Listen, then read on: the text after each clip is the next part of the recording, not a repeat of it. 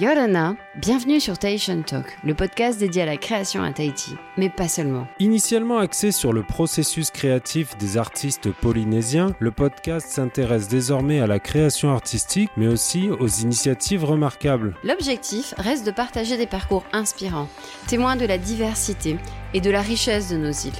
Vous écoutez Tahitian Talk, un podcast co-animé par Myriam Abono et Benjamin Brilouet. Yorana, pour ce nouvel épisode, nous avons le plaisir de recevoir Moeari Darius. Bien connue du monde du Ori Tahiti, où elle s'est impliquée très tôt en tant que danseuse, puis aux côtés de son compagnon Olivier Lenoir, Moeari est une passionnée de la culture polynésienne. Sa curiosité et ses missions professionnelles l'ont poussée à en découvrir plus sur l'histoire et les spécificités des cinq archipels de la Polynésie française. Et c'est ainsi qu'a germé en elle l'envie d'écrire un livre sur l'histoire de son pays. Un projet ambitieux qui lui a pris plus de dix ans et de nombreuses lectures. Tupuna, Voyage sur les traces des ancêtres, est une synthèse des ouvrages qu'elle a étudiés, mais aussi de ses rencontres avec les acteurs culturels ou les Polynésiens des archipels qu'elle a sillonnés. C'est avec beaucoup de modestie et de passion que Moeari évoque ce long cheminement qui l'a conduite petit à petit à l'écriture. Un parcours inspirant et courageux qui nous démontre une fois de plus qu'avec un peu de détermination et beaucoup de patience, il est possible de concrétiser les rêves les plus fous. C'est donc avec beaucoup de plaisir que nous vous proposons cette jolie rencontre avec Moyar Idarius, auteur de Tupuna, Voyage sur les traces des ancêtres. Moyari, bonjour. Yorana Miriama. Yorana, je suis très contente de te, de te recevoir sur le podcast. Alors, Moyari, tu es euh, responsable, chef de service marketing euh, chez RTIT dans le civil. Euh, donc, on va en parler un petit peu, mais euh, c'est pas une des seules choses qui te caractérise, puisque donc pour ceux qui te connaissent bien dans le monde de la culture, tu es aussi une danseuse, tu es aussi très impliquée euh, bah, dans plusieurs troupes. Hein, on va on va en revenir. Donc euh, très Tout très à fait. connu, Mhm. investi dans le monde de la culture. Et puis, ben, tout dernièrement, une nouvelle facette de, de ta personnalité. Euh, tu es, euh, alors je sais pas si tu préfères que je dise autrice ou auteur. Comme tu veux, je, sais- je, viens, je de... de- naître. Alors, les deux me Bon. vont très bien. Bah, du coup, je vais dire autrice. Je viens donc, de naître euh, en tant qu'auteur ou autrice, voilà. donc euh, ça me va, ça me va très bien. Et donc autrice d'un ouvrage qui vient de paraître à Au vent des îles, donc qui s'intitule Tupuna. Alors, euh, donc Moeri, pour commencer, euh, donc je le disais, tu, euh, tu es impliqué, j'allais dire depuis toujours, mais enfin bon, il y a, il y a peut-être un début hein, dans, dans la culture, notamment en tant que en tant que danseuse. Donc voilà, comment comment c'est venu? Est-ce que c'est une passion familiale? Est-ce que ça t'est venu toute seule? Est-ce que comment est-ce que tu t'es mis à danser? Et comment tu t'es ouverte à la, à la danse? Alors la danse pour moi, merci beaucoup en tout cas Mijama de de m'inviter à ce podcast. Je suis ravie, c'est tout ça c'est un petit peu nouveau pour moi.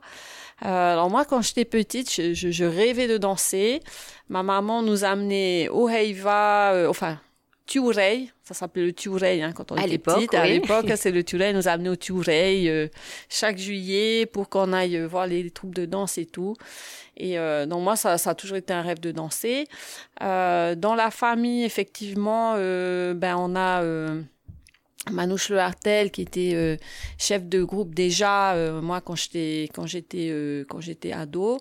Alors euh, Manouche et moi on est apparentés puisque euh, ma grand-mère et son grand-père sont frères et sœurs et donc c'est vrai que c'était un peu la la partie de la famille euh, qui nous faisait rêver. On les voyait arriver avec leur guitare, le ukulélé, ils faisaient la bringue. Après, on les voyait déballer leurs costumes, repartir. C'était un tourbillon de, de, fêtes un petit peu euh, autour de, de cette partie de la famille. Et, euh, Et ça te fascinait et moi, ça me fascinait. Ma mère, comme je disais, nous amenait au spectacle, que ce soit au Tuurei ou parfois dans les shows hôtels. Donc, c'est vrai que c'était un rêve pour moi de danser. Et, et ce rêve, il s'est concrétisé, en fait, euh, euh, un petit peu quand je suis partie faire mes études euh, en France, parce que je suis partie euh, faire des études de, dans une école de, de commerce, hein, marketing international à Paris. Euh, donc euh, moi j'avais fait ma scolarité ici à Taoné, donc je suis partie à, Paris, j'ai dansé un petit peu et en revenant euh, avec mon master en marketing international. Du coup, la maman de Manouche m'a dit, écoute, il faut que tu ailles danser avec ta cousine. Alors moi, j'osais pas trop parce que voilà, je j'avais pas trop confiance en moi, mais bon, je suis partie comme ça et ça a été euh, ça a été des années fantastiques. Alors show hôtel au Bichcomber, euh, on a fait des tournées aussi. Euh, le moi, j'ai pu faire le Japon, le Canada et festival du folklore. Donc, euh, fantastique. Hein. Moi, c'était un rêve qui se réalisait pour moi. Et par la suite, effectivement, comme tu le disais tout à l'heure, c'est un rêve que j'ai poursuivi de, de, différentes manières, puisque bon, il y a des années où j'ai arrêté de danser, il y a des années où j'ai repris. J'ai aussi, euh, euh, comme j'ai un travail qui est, qui est, très prenant, donc du coup, entre deux euh, entre deux oui c'est pas forcément toujours évident pour toi de pouvoir de concilier euh, t'entraîner pour la danse. et les répétitions et tout. Donc ça m'est arrivé les premières années où je dansais avec Manouche parfois de dire bon ben je vais je, je, je danse pas, je vais en école de danse et j'allais, j'étais allée dans une école de Yasmina Lepéan, qui est un référent culturel, hein, mais qui est pas peut-être toujours très connu. Et euh, c'est quelqu'un de fantastique puisqu'elle t'apprend en fait euh, les techniques de danse, mais beaucoup une philosophie aussi autour de la danse et des, des valeurs euh, traditionnelles. Donc moi j'ai adoré le temps que j'ai pu passer avec Yasmina. Et elle nous a d'ailleurs emmené en 2006 au Mary Monarch à, Hawaï, Big Island. Et on dit les premiers Tahitiens à fouler cette scène mythique. Ah, mais j'imagine que ça doit être beaucoup d'émotions aussi parce que c'est vrai que c'est un événement culturel hyper reconnu et, et important pour les, Hawaïens. Hawaïens. Donc c'est vrai que ça, ça, a été une grande chance pour moi. Donc après, euh, ben j'ai, j'ai, il y a des, comme je disais, des années j'ai arrêté. J'ai repris, euh, j'ai refait un heiva avec euh, Manouche en en 2007 et ensuite à partir de 2009 euh, j'ai repris la danse aussi euh, chez Otaitier où j'avais fait le Heiva 98. C'était les grands, l'époque des grands Heiva. Grande, les grandes années de, de, de, de Otaitier. Donc, euh, du coup, j'ai, j'ai commencé, j'ai recommencé à danser avec Marguerite en, de 2009 jusqu'à 2015 en faisant soit les, les Heiva, soit les marais. Donc ça aussi, c'était des expériences euh, fantastiques jusqu'au jour où euh, euh, j'ai euh, rencontré ou re-rencontré euh, Olivier Olivier Lenoir euh, et on a qui lui a décidé de, de, fonder son groupe en 2016 donc on a fondé le groupe ensemble. Il a fait trois Reiva d'affilée 2016 2017 2018 donc c'est vrai que ça a été une autre expérience pour moi très très riche de, de travailler euh, de l'aider pour t'occuper de la troupe voilà, de, de, de m'occuper de la troupe et de ne pas être j'ai toujours été danseuse et donc d'être vraiment du côté de la logistique, l'organisation, le, le, travail aussi de réflexion sur le spectacle, puisque ma mère était auteur les deux premières années. La troisième année, c'était euh, Miros Paya. Et euh, c'est vrai que c'était c'était fantastique de d'être dans la partie conception réflexion donc euh, de de travailler un peu avec ma mère sur le thème découper le spectacle travailler avec les costumiers euh, et Olivier, bien sûr, hein, qui, est quelqu'un de, de, de, grand savoir. Donc euh, voilà, j'ai poursuivi en fait ce, chemin de la danse euh, ben, jusque jusque là. Et puis en termes de, de culture aussi, j'ai beaucoup appris aussi dans un autre domaine qui, qui occupe la, couverture du livre Tupuna, qui est la navigation traditionnelle, puisque j'ai pu faire trois années euh, en tant que Ihite de la Terre, hein, en, tant que, en tant que membre actif en tout cas de FAFAIT, de 2010 à 2012, qui étaient les grandes années aussi pour l'association, puisque c'était l'époque du Tavaru, donc les rencontres avec les grandes pirogues du Pacifique. Il y a eu les donc, grands euh, regroupements. Voilà, les grands euh... regroupements. Euh, donc euh, voilà, j'ai j'ai pas énormément navigué, mais j'ai pu euh, faire la toute la la, la la, la formation en fait hein, des des ITEI et puis et puis participer aux accueils, aux rencontres, aux rassemblements. Ça aussi, ça a été une expérience fantastique. Donc voilà, le la culture vit en moi un petit peu, hein, on va dire, sans sans sans oublier de de parler de ma maman que j'ai évoqué un petit peu plus tôt, qui est Simone Grand. Oui, j'allais voilà. dire. C'était tellement je voulais pas t'interrompre, mais dit, je me suis mais... dit bon, on va quand même, on va quand même signaler que c'est voilà. vrai que bon, voilà, on sent. Euh, et c'est pour ça que je te posais la question de la danse, que au-delà de juste euh, l'intérêt pour le as un, une, un intérêt pour la culture en général et le Tahiti est une expression, j'allais dire, de physique de, de cet intérêt que tu portes et que et donc du coup c'est pour ça aussi que je te posais la question sur la tradition familiale parce que bon donc ta maman c'est Simone Grand qui est quand même reconnue dans beaucoup de domaines, notamment le domaine culturel. C'est ça. Et j'imagine bien qu'avec une maman comme ça, forcément, euh, voilà. Oui, on, baigne un peu dedans. Hein. Voilà. À minima l'amour des lettres déjà. voilà, voilà. Et puis euh, et puis aussi un, enfin, j'allais dire une curiosité parce que je pense que ce qui caractérise ta mère et toi aussi d'ailleurs, hein, c'est une curiosité de l'apprentissage, de la culture, euh, voilà, un mode de mode de vie et de pensée. Exactement. Et donc, euh, alors, tu le disais, tu, euh, tu, tu, travailles à RTIT, euh, mais là aussi, dans ton travail, en fait, enfin, je le sais puisqu'on a eu l'occasion de travailler ensemble, il y a aussi une imprégnation culturelle très forte, en fait, puisque fait. tu t'occupes notamment de promouvoir, en fait, les, les différents nos archipels. Exactement. En fait, c'est, c'est, ce qui est intéressant, c'est que, bon, moi, je rêvais d'être danseuse, j'ai été danseuse, je, je rêvais aussi de, de, de découvrir euh, euh, le monde déjà et, la Polynésie aussi. Et euh, grâce à mon travail à Tahiti, vu que j'avais, on m'a confié la responsabilité de l'activité séjour dans les îles, donc tout ce qui est package, vol plus hébergement, personne de famille, hôtel, été amenée en fait à, parcourir les archipels et, c'est vrai que c'est une vraie passion pour moi aussi. La culture l'est, mais les îles, pour moi, c'est un, émerveillement permanent. Euh, dans toutes les îles où je suis allée, j'ai rencontré des personnes, j'ai vu des sites, j'ai appris tellement. Donc euh, c'est vrai que j'ai eu cette chance en fait de découvrir euh, mon pays euh, grâce à, à, mon travail et je sais que c'est pas tout le monde qui a cette possibilité donc je, je suis très très contente d'avoir eu cette chance et, et d'avoir euh, eu cette opportunité ça m'a beaucoup nourri aussi puisque euh, comme je le disais, j'ai pu découvrir des, des, des, sites, des tikis, des traditions, des, des, des oui, façons de, aller à la rencontre des Polynésiens. Voilà, et euh. des différents peuples en fait. Hein, même si on est un seul peuple, chaque île a sa, sa spécificité, et parfois des, des, des langues aussi euh, différentes. La diversité des langues, moi, ça a été une réalité pour moi quand j'ai quand j'ai parcouru les îles aussi.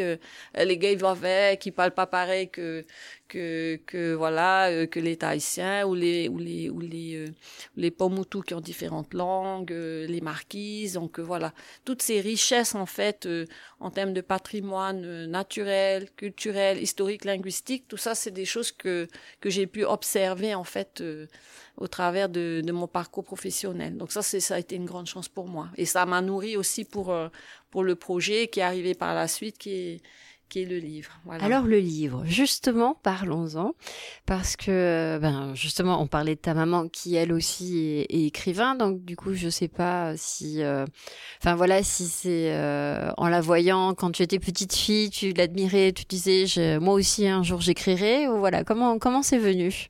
En fait, ma maman, euh, quand j'étais petite, écrivait pas particulièrement. Elle, elle, elle, elle occupait différentes fonctions euh, dans l'administration, euh, donc au niveau du service, dans des services de la pêche, l'aquaculture. Euh, donc elle occupait un certain nombre de, de, de, de responsabilités dans, dans, dans, des secteurs vitaux, hein, je dirais pour pour le pays. elle nous a amené au Heiva, elle nous a, elle nous, elle nous ouvrait l'esprit. On, on, on, discute beaucoup livres, articles, voilà, de tout ce qui est de culture, histoire, ces choses dont, dont, dont on parle souvent. Mais c'est vrai que quand j'étais enfant, elle, elle, elle, écrivait pas spécialement. Tu la voyais pas spécialement, d'accord. Et, et, moi, je n'avais pas du tout idée qu'un jour, euh, je j'écrirais un livre, en fait. Et, euh, et c'est vrai que c'est c'est un concours de circonstances, hein, donc c'est aussi pour dire bah, à d'autres que ça peut arriver à tout le monde d'écrire un jour euh, un livre. En fait, euh, euh, moi, il y a, y, a, y, a, y a quelques années de ça, hein, plus de 15 ans, j'ai eu l'opportunité d'assister à, à des cours du soir à l'université de Polynésie. Euh, alors c'est un, un, un, diplôme universitaire qui s'intitule Connaissance et préservation des patrimoines naturels, culturels et historiques. Alors moi, qui venais déjà du monde du tourisme, du monde de la culture, donc j'avais déjà un certain nombre, je savais un certain nombre de choses mais c'est vrai que cette formation-là, c'était un choc parce que je me suis rendu compte qu'en fait, je savais rien Et euh, comme je le dis souvent, euh, comme la plupart des personnes de ma génération, je n'ai pas appris l'histoire de mon pays à l'école. Je pense que ça concerne des générations avant moi et certainement des générations après moi aussi. Donc, on connaît très bien, euh, on nous a appris l'histoire de France, les États-Unis, euh, l'URSS et compagnie. Mais alors, l'histoire de la Polynésie, ça a toujours été un voile noir qui, qui, qui recouvrait le passé et, euh, et beaucoup de d'approximation. Oui, voilà, mm. beaucoup de mythes, beaucoup de préjugés. Alors, ah, les Tupuna, c'était comme ci, ah, c'était comme ça, c'était des sauvages, c'était comme Enfin bref, on entend dire des tas de choses sans, sans savoir en fait ce qu'il en est réellement. Et, et, cette formation, ce diplôme universitaire, pour moi, ça a été, euh, voilà, la, lumière fut en quelque sorte. C'est-à-dire le, le, le, voile c'est du passé, euh, ce voile noir s'est levé et, euh, et j'ai découvert en fait, c'est à ce moment-là que j'ai appris l'histoire de notre pays. Et, et, je me suis rendu compte aussi que en fait cette histoire-là, elle était pas forcément celle qu'on pense ou celle qu'on entend euh, raconter un peu approximativement, mais qu'elle n'est pas non plus toujours très accessible. Parce que bah, tout le monde n'a pas la possibilité, comme moi je l'ai eu, bah, de découvrir la Polynésie par son travail. Tout le euh. monde n'a pas la possibilité euh, d'aller en cours du soir à l'université. Et il y a beaucoup de connaissances qui existent, mais qui sont un peu, je dirais, dispersées dans tout un tas de livres, souvent écrits par des savants et donc parfois c'est c'est pas toujours facile à comprendre oui, quand pas on forcément pas, accessible voilà quand on n'a pas euh, fait euh, les, les, les, cours euh, la forma quand on n'a pas la formation au départ. Donc voilà pour moi quand j'ai fait cette formation j'ai tellement appris sur notre histoire et j'ai découvert aussi que nos patrimoines étaient beaucoup plus riches que ce, moi moi ce que j'avais pu observer. Et pourtant des choses j'en avais vu beaucoup. Donc je me suis dit c'est c'est pas normal que qu'on soit pas tous au courant. pourquoi pourquoi on ne sait pas? Donc du coup, voilà, ça a été pour moi un, déclic de me dire euh, waouh, mais c'est super, euh, on devrait on devrait savoir euh, connaître notre histoire mais il faut la rendre accessible. Et donc mon, mon, mon objectif a été de rendre accessible les connaissances sur l'histoire et l'information sur les patrimoines. Et il se trouve qu'à ce moment-là, j'ai fait une rencontre. C'est il s'appelle Jean-Bernard Carrier. C'est une personne qui est, il n'est pas d'ici. Hein, c'est quelqu'un qui voyage dans le monde entier et euh, il travaille pour le, le, grand guide de voyage de Lonely Planet. Et Jean-Bernard faisait ses études en France en même temps que euh, Yann Perségal, qui est aujourd'hui euh, chef du service de la traduction. En fait, je pense que Yann, ça a été un peu son frère. Et euh, du coup, Jean-Bernard venait régulièrement et moi, il venait me voir à Téti, on discutait pour qu'il mette à jour son guide. Et euh, à peu près au même moment où moi, j'ai fait la formation euh, en cours du soir à l'université, comme on avait sympathisé, il me dit, ça te dit pas qu'on fasse un livre? Alors moi, alors là, honnêtement, c'est ce que j'étais là, là c'est vraiment le hasard des choses, parce que je n'avais jamais pensé. Il me dit, écoute, on fait un livre, moi je sais déjà écrire, ça m'intéresse pas d'écrire, mais si tu veux, tu écris, et moi j'apporterai les photos.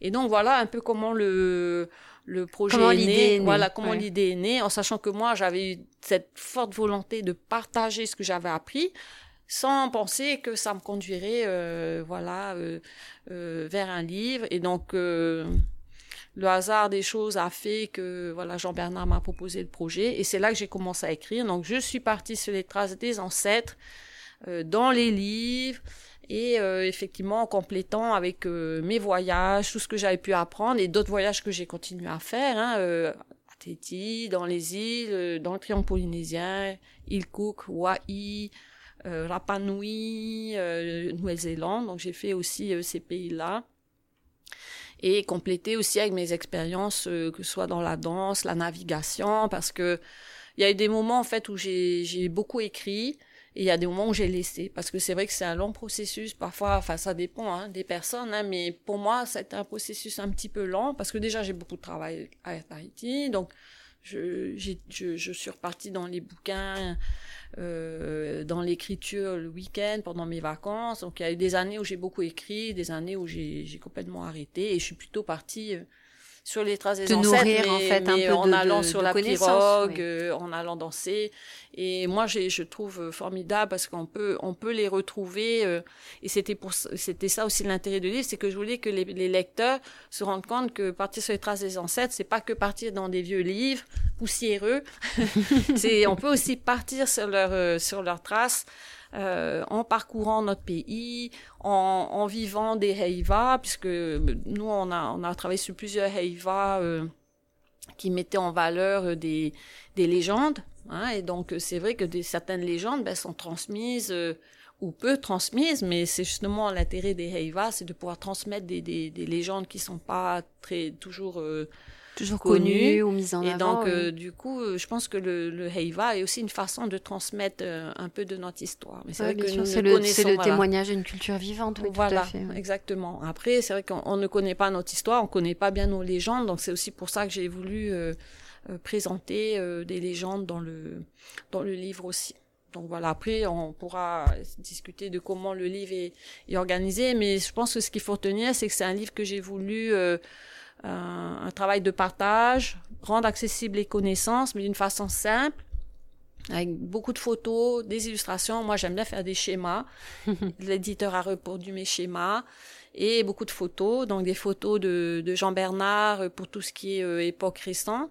Bien sûr, euh, un, grand merci aussi au musée, puisque toute le toute l'iconographie ancienne, euh, les objets proviennent du musée, donc ça c'est fantastique.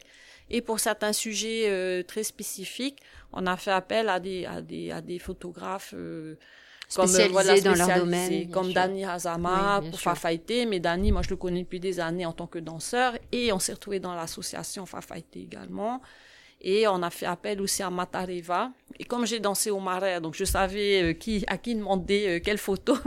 donc euh, du coup, voilà, c'est Matareva qui a transmis les photos, qui a bien voulu nous, nous donner accès à ces photos du marais sur des thématiques anciennes, parce que c'était une volonté aussi de d'essayer de, de montrer que la culture peut vivre encore euh, sous, sous, une certaine forme. Euh, oui, que ce ne sont pas des lieux qui sont complètement éteints ou euh, enfin qui qui sont plus en rapport avec avec le présent.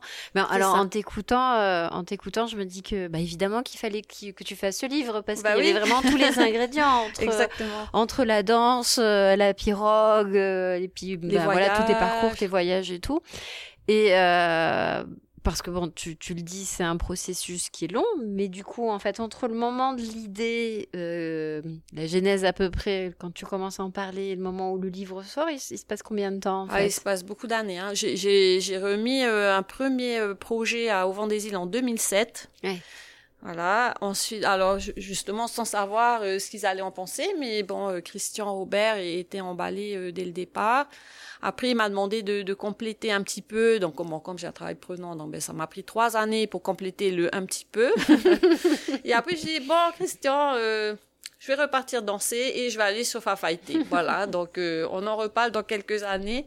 Et voilà, et puis après, ben, j'étais très prise aussi euh, ben, par le quand Olivia a lancé son groupe. Euh, voilà, donc on a eu 2016, 17, 18.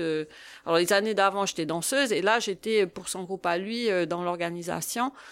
Et, euh, et c'est après le Heiva de 2018 que j'ai commencé à, à, reprendre. À synthétiser toutes tes notes et à reprendre le travail. Je me suis dit, enfin, voilà, je me suis dit, bon, soit je le jette à la poubelle. Ça aurait été dommage quand même. Dommage. soit je le termine. Et c'est vrai que j'avais ma maman qui était un petit peu en disant, bon, tu as fait tant d'années de travail, qu'est-ce que tu fais avec ce livre? Donc voilà, j'ai pris un petit peu de temps, je me suis posée, j'ai relu, je me suis dit, en fait, c'est pas mal. Hein. Donc du coup, euh, du coup, voilà, j'ai tout relu. Je suis retournée voir euh, Christian Robert en lui disant bon, Christian, ça fait tant d'années que tu m'attends. Est-ce que mon projet t'intéresse toujours? Il m'a dit oui, tout à fait. Ok, bon, on s'est donné un planning de travail. Moi, je suis retournée à des cours à l'université pour, ah, me mettre à euh, jour. Pour bah oui, pour ah oui c'est vrai que dans certains domaines, comme celui du peuplement, le par peuplement, ça bouge beaucoup, mais même, mais même le volcanisme. Oui, j'ai été surprise bien sûr, sur les formations des îles, tout ça, à fait. Ça change encore. On, on, on, découvre encore des choses, alors que ça semble des choses un petit peu figées. Pas du tout.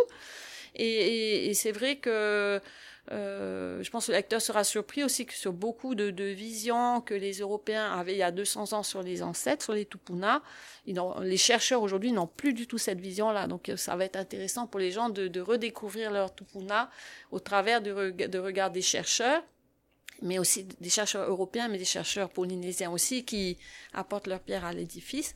Donc c'est vrai que voilà les, deux années euh, qui viennent de s'écouler, euh, donc euh, après mon travail, pendant mes vacances, mes soirées, mes week-ends, ça a été euh, relire, aller en cours à l'université et, lire tous les livres qui étaient sortis sur des sujets euh, pour pouvoir euh, me mettre à jour.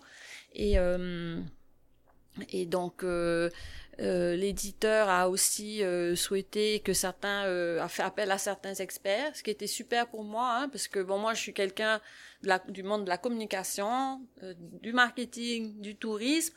Euh, et donc, euh, j'ai fait de mon mieux pour que voilà le, le, le, le, document soit bien documenté avec une bibliographie sur tous les sujets, etc. Maintenant, ça m'a ça m'a rassuré que ben, oui, bien sûr que tu relise le peuplement parce que voilà, c'est lui l'archéologue, hein, donc il a été très gentil de me relire. J'ai eu Jean-François Buteau aussi euh, qui a qui a relu les, les aspects euh, concernant la botanique parce que c'est vrai que voilà, ça, ça s'invente pas, hein, les mots latins, etc. Voilà, donc c'est et puis il y a eu une évolution, donc euh, euh, Jean-François m'a permis de me mettre à jour sur certains sujets, et puis ma maman, euh, anthropologue polynésienne, qui a qui a relu tout le texte. Donc, euh, et qui m'a dit qu'elle trouvait ça super et qu'elle avait appris des choses. Alors moi, c'était un grand honneur. elle n'avait pas beaucoup de, de, remarques. Ça veut dire que mon travail de, de, de, de résumé, de synthèse des choses, euh, je, je l'ai plutôt bien fait. Donc, j'étais toute contente. C'était euh, important, compliqué pour toi que ta maman te relise? Parce que bon, j'imagine bien que, par exemple, être lu par, par Eric Comte, bon, c'est qui est quand même reconnu dans son ah domaine, qui est une sommité, c'est un petit peu de pression, mais j'imagine que bon, de la même de la même façon, être relu par sa mère, il y a voilà, ça, ça, ça doit être quand même particulier. Alors dans ce chemin du livre, ça, ça a été une aventure aussi parce que j'ai commencé donc ça fait quand même assez longtemps, il y a plus de 15 ans, pour répondre à ta question tout à l'heure, et euh, et je voulais pas que ma maman lise. Parce que je voulais pas qu'on me dise, c'est facile pour toi, tu es la fille à Simone, c'est ta maman à qui t'a dit comment il faut faire. je voulais vraiment que ce soit un livre personnel. Donc, j'ai fait mon plan, j'ai fait mes recherches, j'ai tout écrit toute seule. Bien sûr que les échanges réguliers et tous les dimanches chez ma maman pour notre pour notre pour notre âme à du dimanche. Donc c'est vrai que les échanges qu'on peut avoir toutes les deux, ça me nourrit, ça m'enrichit. Elle m'envoie parfois des articles sur certains sujets. Donc j'en tiens compte ou pas. Euh, mais c'est vrai que c'était important pour moi de, de faire euh, mon travail toute seule de A à Z. Et quand le livre était terminé et que l'éditeur a dit go, on y va, ça a été ma première lectrice. voilà. Je voulais que ce soit mon travail, mais j'avais aussi beaucoup de, euh, d'espoir que le travail lui plaise. et d'ailleurs, elle m'a dit qu'elle était très fière de moi. Alors bon, voilà, ça c'était et qu'elle a appris des choses. Hein, que ma maman, c'est une encyclopédie. donc euh, voilà, donc c'était super. C'est ce qui caractérise les gens curieux, c'est qu'on apprend toujours en fait. Donc voilà. Euh, donc je suis pas étonnée. Puis bon, on sent que tu y as mis beaucoup de cœur et donc de temps. donc le livre s'appelle Tupuna, donc sur la, la, trace des ancêtres. Et donc du coup, tu pars de quelle période jusqu'à enfin jusqu'à aujourd'hui, j'imagine. Mais tu commences quand alors? Avec les migrations alors, euh, le livre s'appelle Tupuna, Voyage sur les traces des ancêtres à Tahiti et dans les îles. Donc moi, j'invite les personnes à me suivre en fait dans ce dans, dans, dans ce voyage dans le temps. Euh, donc euh, le livre se compose de six chapitres. Les cinq premiers chapitres déroulent le fil de l'histoire, de la création des îles jusqu'à nos jours. Et le dernier chapitre, c'est un chapitre que j'ai fait plus spécifiquement sur le renouveau culturel et la situation des patrimoines culturels aujourd'hui, parce que c'est vrai que d'avoir parcouru toute l'histoire, c'était déjà un, grand, grand voyage. Mais après, je me suis dit, mais et maintenant, qu'est-ce qu'on fait? Qu'est-ce que nous tous on fait de, de, de, cet héritage? Donc voilà, donc le, les, les, les, pour revenir au, au, premier chapitre, aux cinq premiers, donc c'est vraiment, pour, je dirais, mon premier chapitre, Terre d'aventure et de légende, il plante le décor, euh, et on parle de la formation des îles. Et ce que j'ai fait, essayer de faire dans ce chapitre et dans tous les autres, c'était d'insuffler autant que faire se peut une, vision polynésienne en premier. Et de mettre ensuite la vision euh, européenne parce que la vision européenne on la connaît déjà très bien. C'est celle qu'on entend le plus. Et, et la voix euh, des ancêtres est peut-être pas, on l'entend pas suffisamment. Là, c'est vraiment la spécificité de, de, ton ouvrage, en fait. Comme tu dis, bon, il y a d'autres livres peut-être un peu plus euh, universitaires sur euh, le même type de thématique, mais là, c'est vraiment le regard d'une Polynésienne d'aujourd'hui euh, sur son histoire et, voilà, avec ton interprétation entre guillemets, bon, sachant qu'évidemment on n'interprète pas l'histoire non plus. J'ai pas pu. J'ai essayé de pas interpréter trop justement. J'ai essayé de, de vraiment mettre les faits. Après, c'est vrai que ma vision bah, se voit dans la section oui, d'information. bien sûr, dans le choix, dans, le choix des éléments que tu fais comme, l'organisation euh, du livre. Et, euh, et c'est vrai que dans, dans, tout ce que j'avais lu, ça me manquait vraiment euh, le point de vue polynésien. Pourquoi? Parce que c'est notre famille, c'est nos ancêtres, et, et, je me sens vraiment concernée par euh, par leur parcours dans l'histoire, euh, par par tout ce qui a pu leur arriver, leur destinée. Donc j'ai commencé donc en, en, plantant le décor. Euh, j'ai voulu parler du volcanisme, mais j'ai voulu aussi parler de Maui, de Ta'arua, de Taf'ei, parce que c'est vrai qu'on connaît, euh, comme on le disait tout à l'heure, on, on, connaît pas très bien notre histoire parce qu'on l'apprend pas, en tout cas ma génération, mais on connaît pas bien nos légendes non plus. Donc vraiment, euh, j'ai fait euh, au maximum appel aux, visions polynésiennes quand je l'ai trouvé. Euh, donc que ce soit pour la création des îles, l'arrivée des plantes, l'introduction donc des plantes, l'installation des, des, Polynésiens dans, dans, dans, dans cette région. Donc ça, ça a été mon premier chapitre. Le chapitre 2, il s'appelle euh, Entre mythe et réalité, puisque c'est vrai qu'on a il y a beaucoup de mythes, le paradis, la varine, etc. Et euh, la personne qui me relisait chez au vent des îles me disait tu tords le cou à tous les mythes. ben oui, c'était disons que voilà en avançant dans, les recherches, les lectures, euh, on se rend compte aussi que la vision des chercheurs européens aujourd'hui, elle a, évolué c'est plus du tout la vision des, explorateurs d'il y a 200 ans. Donc c'est intéressant de revisiter cette vision, que le mythe du paradis, euh, les varines, etc. Donc, comme le mot mythe l'indique, c'est pas forcément une réalité. Et ce qui m'a beaucoup marqué dans le chapitre du, contact hein, avec les Européens, donc euh, le deuxième chapitre, c'est que ça a été un contact extrêmement violent. Euh, c'est pas tamouré et collé de fleurs comme on a tendance à le penser. Et c'est aussi un, contact qui est empreint de nombreux malentendus. Donc ça, c'est quelque chose que, que j'ai voulu développer parce que bah, tout naturellement, euh, quand deux êtres humains se rencontrent, quand on se connaît pas, forcément, il y a des malentendus. Et je pense que c'est encore plus vrai, hein, les, études le, le, prouvent, encore plus vrai entre deux peuples aussi différents. Et euh, ils pouvaient pas se comprendre ni, d'un côté ni de l'autre. Donc c'est ça aussi que j'ai voulu mettre en, en évidence, c'est que voilà, il y a, eu tout ce contact, il y a eu cette violence, il y a eu tous ces malentendus, et donc euh, il y a une, une, partie qui s'appelle le début des malentendus, parce que c'est que le début, et c'est vrai que toute l'histoire entre ces deux peuples-là est parsemée de, de ces malentendus. Donc voilà, le chapitre 2 euh, introduit en fait l'arrivée des Occidentaux et, toutes les conséquences, l'évangélisation, les maladies, les épidémies, avec des, des, des, des périodes assez, assez tragiques dans, dans ce parcours des, des Tupuna. Euh, parce que ben, ils n'étaient pas immunisés contre toutes ces maladies. Donc, euh, et comment la, société commence à se transformer. Donc ça, c'est mon deuxième chapitre. Euh, mon troisième chapitre, je, l'ai intitulé Une civilisation perdue. Parce que, alors, mon, mon, chapitre 2, ce, après le contact, se termine à peu près au milieu du, euh, du 19e. Et c'est là, en fait, que euh, vers 1840, 1850, que les, les derniers grands sages euh, disparaissent, s'éteignent sous les, les, maladies, parce que les maladies ont, ont porté, hein, selon les chiffres, hein, pas loin de 80 à 90% de la population. C'est, c'est, c'est, c'est même impossible à imaginer. Donc, euh, tous ces bouleversements ont, entraîné presque la disparition de, la, population. En tout cas, ils ont survécu, ils, ont réussi à se relever toutes ces épreuves, mais la, la société ancienne a disparu. Et à cette époque-là, milieu du 19e, il y a encore des gens qui, qui ont pu l'observer. Et donc, j'ai trouvé intéressant de faire, euh, juste après le contact des, avec les Européens, un chapitre qui traite de cette civilisation perdue, parce que, bon, ben, elle est perdue pour nous euh, à jamais. Hein. Il y a des choses qu'on va continuer à découvrir de différentes manières, mais il y a des choses oui, qu'on ne connaîtra la, jamais. La grande hein. majorité, oui, des, éléments qu'on ne retrouvera voilà, pas. Qui, ser, qui seront perdus.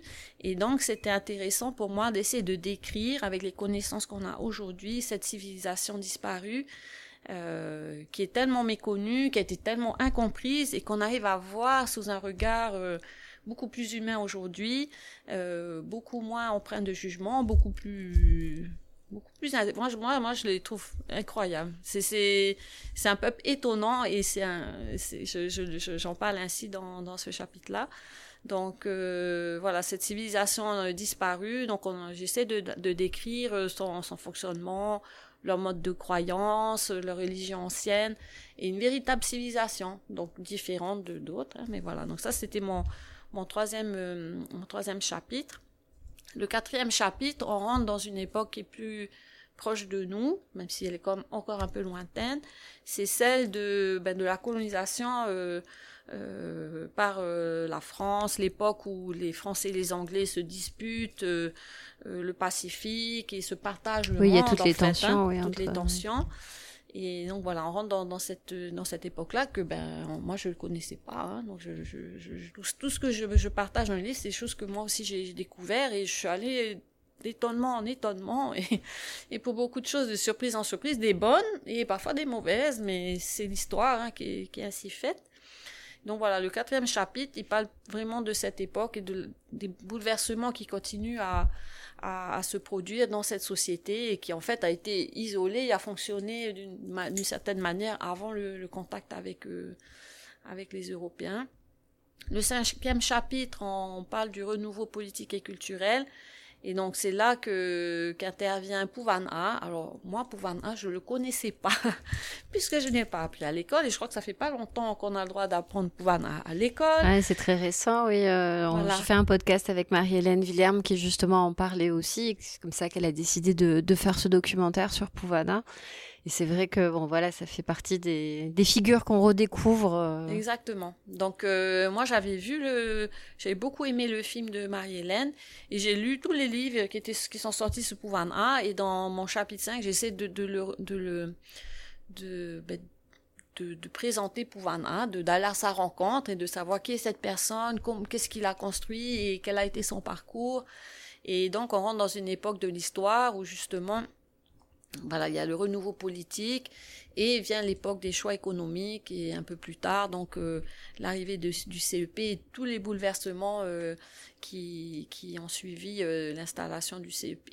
Jusqu'à aujourd'hui, un petit point rapide sur la sur la l'économie et, et, et le politique aujourd'hui. Donc voilà, euh, en cinq chapitres, avec des photos, des illustrations, des schémas, euh, on arrive à, à à connaître son histoire. C'était ça que je voulais, que les personnes, que tout- tous les habitants de Tahiti, s'ils veulent bien, puissent Oui, avoir et même les données visiteurs, et puis voilà, derrière ils aient la euh, se base. faire leur opinion, j'allais voilà, dire. Et, voilà. euh, Et que, au moins, ça, c'est ce qu'on devrait tous savoir. Et après, moi, j'ai une bibliographie et il y a encore d'autres livres où ils peuvent en sûr. apprendre plus.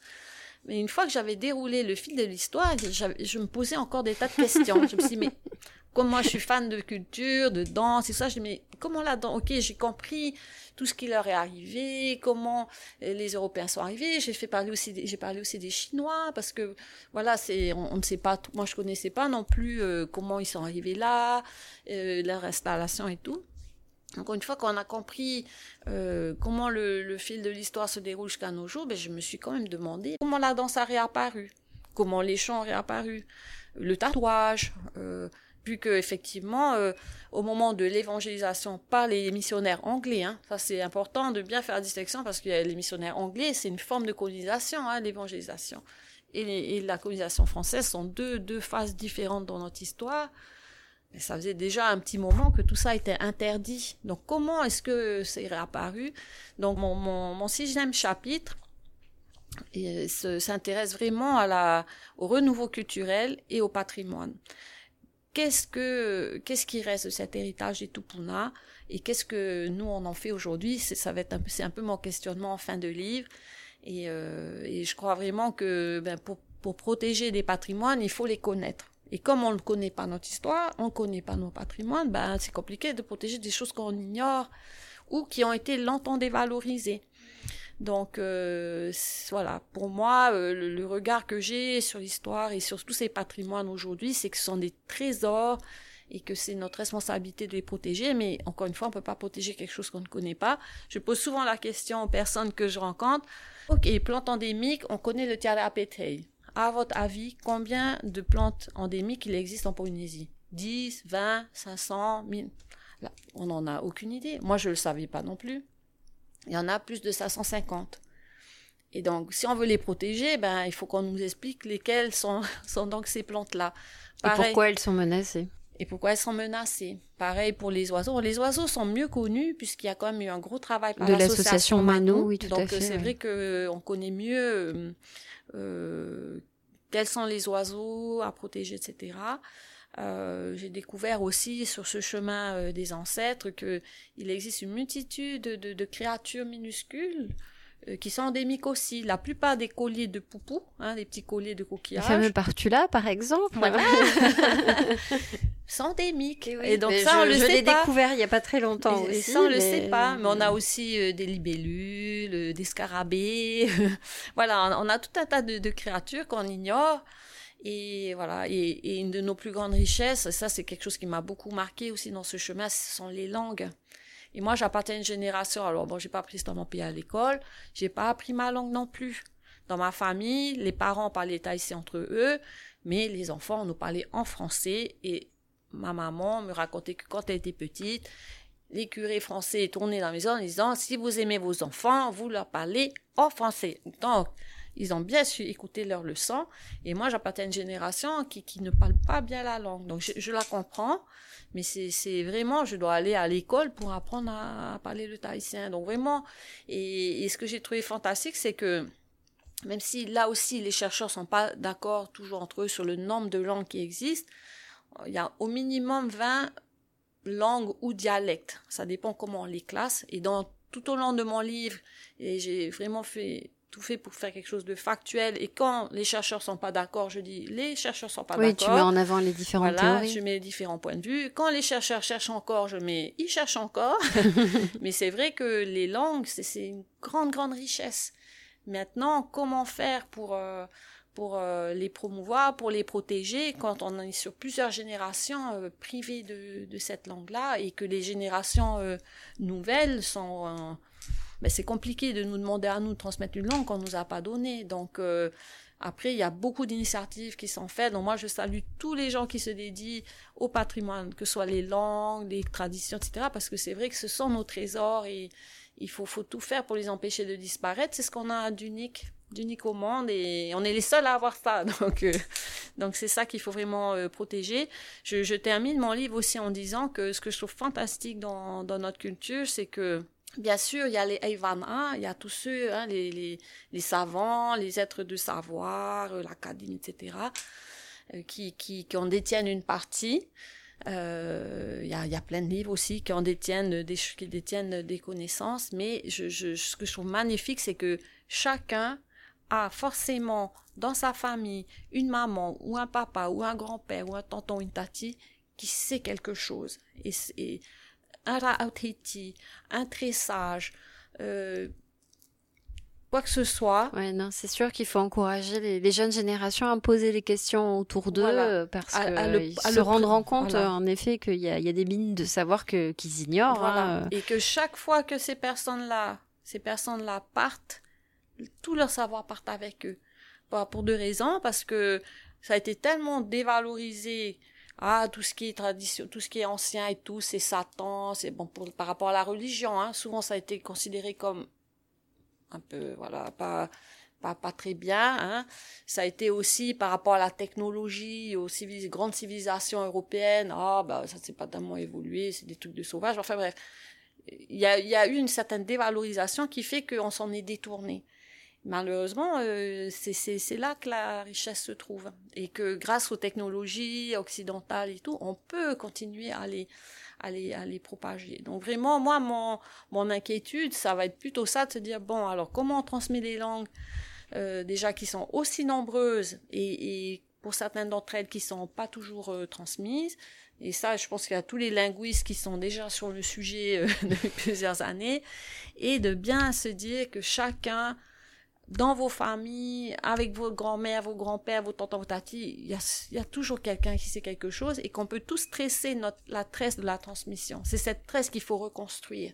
Parce que moi, j'entends souvent dire, ah, ben c'est une, civilisation de tradition orale, donc c'est pour ça que, que elle s'est perdue, cette, cette civilisation. Au contraire, dans ce que j'ai pu étudier, euh, c'était une société de tradition orale et qui, qui avait des, des, des, des, méthodes de transmission très très précises. Hyper il y avait, voilà, très codifié. Il y avait des chaque, dans chaque domaine d'activité, il y avait un taoua. Donc le taoua n'était pas que le sorcier comme on sait aujourd'hui ou le guérisseur. C'était l'expert. C'était l'expert dans chaque domaine qui devait apprendre par cœur et qui devait trouver des êtres dignes de recevoir ce savoir. Et il y avait des récitants, des gens qui apprenaient les choses par cœur, par cœur, parce que ces sociétés n'auraient pas pu euh, survivre sans ça.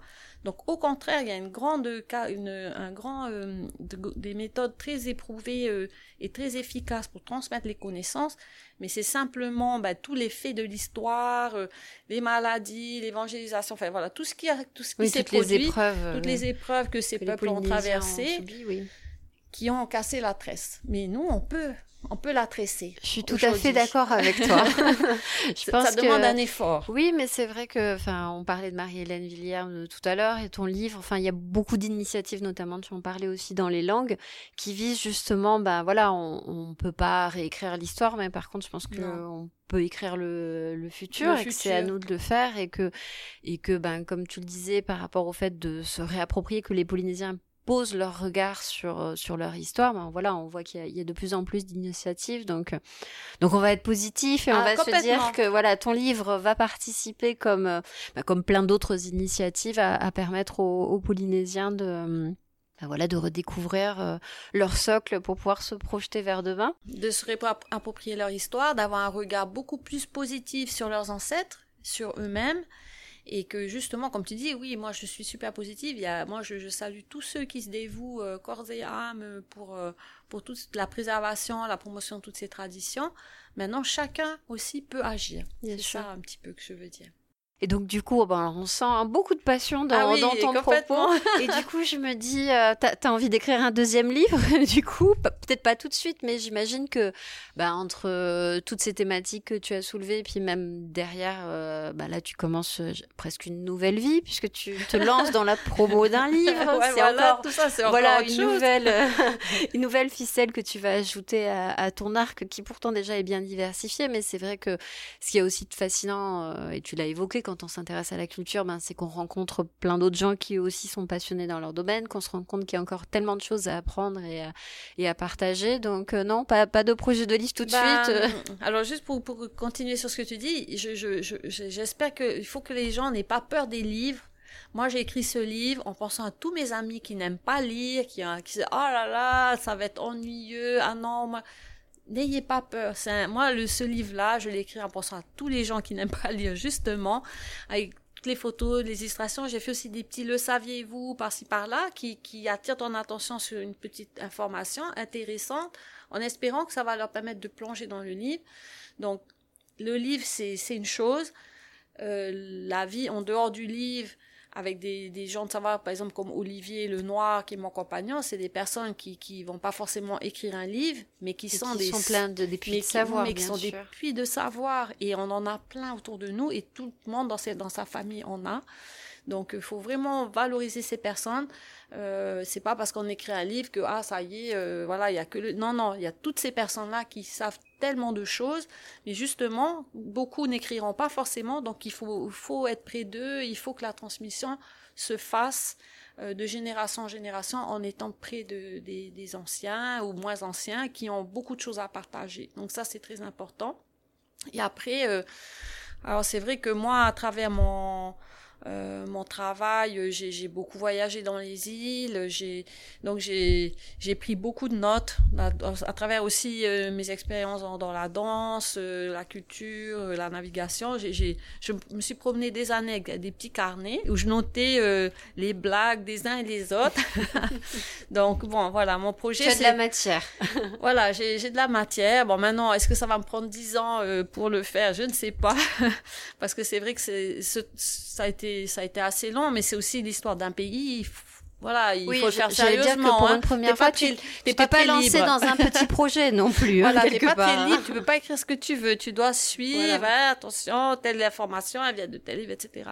Donc là, oui, j'espère pouvoir euh, me lancer dans un autre projet d'écriture. Euh, où là, ben, je serai plus libre puisque voilà, c'est, c'est pas un livre sur l'histoire, c'est un livre sur un peu la vie dans les îles euh, et des tas d'aventures farfelues qu'on peut avoir. mais bon, voilà, je préfère pas trop en parler parce que c'est comme le livre. Pendant longtemps, J'en parlais pas. D'ailleurs, tu m'as fait la remarque il y a deux ans. Ah bon, tu as écrit un livre, mais tu en parles à personne. Je dis, ben non, merci, j'en parle et qui sort jamais. Non, mais voilà, donc du coup, là, j'ai, tu, es, tu es tellement discrète, en fait. Alors, du coup, je suis très contente que ce livre sorte et que tu te révèles, mais c'est vrai que, euh, d'ailleurs, c'était par là que je voulais terminer l'interview. Donc, du coup, ça tombe bien parce que toutes les deux, on s'est connues par la peinture parce que tu peins également. Un petit et peu. Euh, voilà, ce que j'allais dire, je, sais que tu es très discrète aussi là-dessus et très humble par rapport à, à la peinture, mais c'est vrai que bon voilà, tu as beaucoup de, de, cordes différentes, comme je le disais tout à l'heure, et beaucoup de, de curiosité et on le sent, de tempérament artistique. Donc voilà, sur la peinture aussi, j'imagine que enfin, voilà, est-ce que tu as, des projets? J'ai vu que tu commençais à un peu plus montrer ta peinture, donc oui, euh, oui, bon, c'est peut-être un petit peu comme ouais. pour le livre il y a un petit, un on petit a un dévoilement. Honte, hein, on, a, on a un peu la, la, culture de la honte aussi. On a un peu honte. Alors, comme le livre, c'est pareil. Je, je, jette le livre et j'attends de voir ce qui se passe. Euh, donc, pour la peinture, je, ouais, je, je commence à, à, montrer un peu ce que je fais.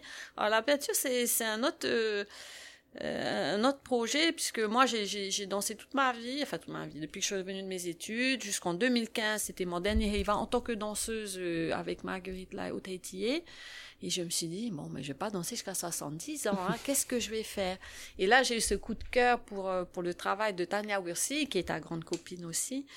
Et euh, je me suis dit, ah oh, waouh, qu'est-ce que c'est beau. Alors moi, alors clairement, j'ai jamais, je suis pas du style, j'ai dessiné toute ma vie en cachette. Jamais. Les derniers cours, c'était à l'école primaire ou au collège, je ne sais pas. J'ai jamais pensé que je, je perdrais quelque chose un jour. Et donc, je suis allée au cours de Tania en me disant, bon, j'y vais parce que je trouve ce qu'elle fait, c'est trop beau. Et puis, je vais essayer de faire une peinture. Si c'est moche, c'est pas grave. Personne ne le saura. Personne ne le saura. je vois. Donc, euh, et en fait, c'était pas moche. Alors, du coup, je suis retournée une deuxième fois, une troisième fois, etc. Donc, et, et, et on est devenus amis avec le Tania. plaisir de la peinture. Voilà. Et donc, pour moi, c'était une grosse surprise parce que, bon, autant le livre, ça fait plus de 15 ans que que j'ai commencé sans savoir comment il sera accueilli. On pourra aussi parler de ça après. Mais alors la peinture, vraiment, alors là, à milieu de, de penser que je, je, ferai un jour de la peinture. Et donc, euh, j'ai donc commencé avec Tania euh, sur ses ateliers euh, paint and wine. Beaucoup de paint, un petit peu de wine. Mais c'est bien le wine, ça, ça, ça détend, permet ça voilà, détend de détendre, de libérer, quand, quand de libérer le, le, trait. voilà. Et ensuite, vu que Tania Wirsing était là que quelques mois par an, bah, du coup, j'ai poursuivi... Euh, il fallait euh, que tu te débrouilles un peu toute seule. Ouais, j'essaie de me débrouiller toute seule. Puis finalement, je suis allée à des cours à, à l'OTAC, à la Maison de la Culture, avec euh, Maro Sotomayor. Et c'est clairement un style complètement différent. Et elle, elle te pousse à trouver ton propre style. Alors, c'est compliqué quand tu n'as pas de technique. Mais euh, ma maman, euh, à, à, cette période-là, aussi, est en train d'éditer des petits livres. Un sur le Heiva, Waré de Heiva, euh, qui parle donc des des thèmes qu'elle a qu'elle a écrits pour des Heiva et comment comment en fait euh, elle a elle a procédé pour réaliser ces thèmes et ensuite elle avait aussi fait un autre livre Maitepo Meirateo qui est un livre qui qui est un extrait qui, qui est un extrait de Tewia Henry et qui présente en français et en tahitien les chants de la création qu'elle a retravaillé qu'elle a je, retravaillé je dis parce que, que c'est voilà. vrai que c'est un enfin moi j'ai ce livre hein, je suis fan de ce travail parce que c'est pas une réécriture, ça serait plutôt une une retraduction. Voilà, une retraduction, c'est-à-dire à la fois du texte en tahitien, mais également du texte en, en français. en français. Et c'est vrai que ce qui, alors malheureusement, je, ma, ma, connaissance du tahitien n'est pas suffisante pour euh, pour en déceler toute la poésie, mais en tout cas en français, c'est c'est vraiment absolument Ouais. remarquable. Et en tahitien, qu'est-ce que c'est beau? Qu'est-ce que c'est beau? Et donc ma maman, me voyant aller à des cours de, de peinture, un jour, elle me dit, tiens, voilà, je te donne ce chant. Ça, c'est le chant de Ro'o. Eh bien, tu vas me peindre Ro'o. Alors moi, hein? Ah d'accord, ben écoute, euh, je veux bien essayer. Et c'est vrai que j'ai lu ce texte, qui est Ro'o, l'enfant des, nuages, qui est un des messagers du dieu Tahané. Et, en fait, en, peignant, j'ai appris en fait mes, mes légendes. Et euh, voilà, donc j'ai fait plusieurs, euh, plusieurs légendes à sa demande. Elle me donne un texte, je le lis en tahitien, je le lis en français, parce que c'est quand même mieux la traduction aussi pour moi. Même si je, je vais à l'université, je vais à des cours de tahitien, parce que c'est un objectif pour moi de, de, de, de bien parler dans cette langue. Euh, mais c'est vrai que j'aime bien quand il y a le français à côté. Et voilà, j'ai commencé à peindre sur, par rapport à des textes qu'elle me donnait. Et ça me permet de, de les comprendre, de voir euh, à quel point cette langue, elle est, elle est, les, les, de la création sont d'une grande complexité. Euh, et donc c'est un, un travail super parce que c'est aussi un travail que je fais euh, avec ma maman. Et comme on parle des tupuna et comme on parle de, de transmission, j'ai beaucoup de chance aussi de bah, d'apprendre euh, avec ma maman, soit les légendes à travers le travail qu'elle elle fait, soit tous les dimanches à notre tama euh, du dimanche. Et, euh, et voilà, et, c'est vrai que euh, pour terminer sur, sur Tupuna, voyage sur les traces des ancêtres à Tahiti dans les îles, moi je me suis sentie un petit peu portée par euh, ben, les grands-mères, les grands-pères, qui voilà, dont on nous a tellement parlé, avec toutes les, les problématiques qu'ils ont pu rencontrer dans le temps. Et voilà, j'ai essayé de, de, de, leur rendre hommage.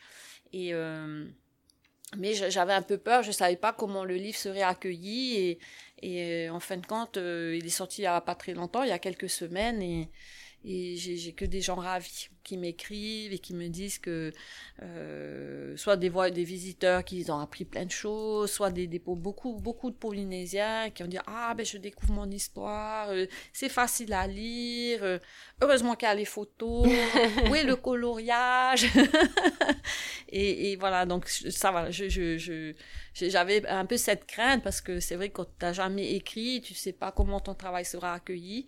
Et c'est pareil pour la peinture, tu sais pas trop comment ça sera accueilli, mais voilà, c'était, je suis contente que, en tout cas, euh, sur les premières semaines, euh, euh toutes les personnes que j'ai rencontrées, ou qui m'ont écrit ont, tellement bien accueilli ce travail. Parce que ben, je pense que ça correspond, c'est un besoin.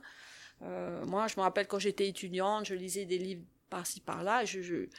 Je, comment je fais pour connaître mon histoire en fait? Et en fait, c'est compliqué quand on essaie de répondre à cette question. Oui, ton besoin à toi répondu aux, besoins des autres. Voilà, exactement. Donc j'espère que voilà, humblement, parce que plus on a, plus j'apprends, plus je me rends compte que je sais rien, mais humblement, voilà, j'espère que ce travail va va aider d'autres personnes à, avoir un, autre regard sur sur le passé, sur eux-mêmes aussi aujourd'hui. Et, et comme tu dis, on est positif et on en, connaissant mieux notre histoire, je pense qu'on vit mieux notre présent, en, connaissant mieux notre patrimoine, on les protégera beaucoup mieux.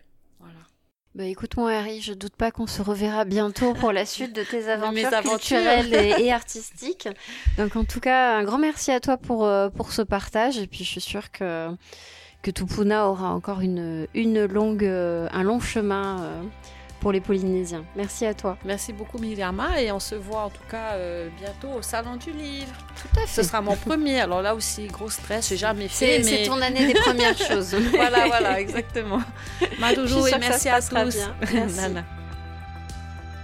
Nous espérons que l'interview vous a intéressé autant que nous et surtout qu'elle vous a donné envie d'en apprendre plus sur la Polynésie et son histoire. Nous vous invitons à découvrir l'ouvrage de Moer Idarius, Tupuna, Voyage sur les traces des ancêtres, que vous pouvez commander sur le site de l'éditeur Au vent des îles et dont nous vous recommandons par ailleurs les ouvrages. Les liens sont dans les notes de l'épisode. Enfin, si l'interview vous a plu, merci de ne pas oublier de nous mettre un commentaire et des notes sur Apple Podcast. Cela nous encourage beaucoup. À très bientôt pour une prochaine rencontre et n'hésitez pas à vous abonner pour ne rater aucun épisode.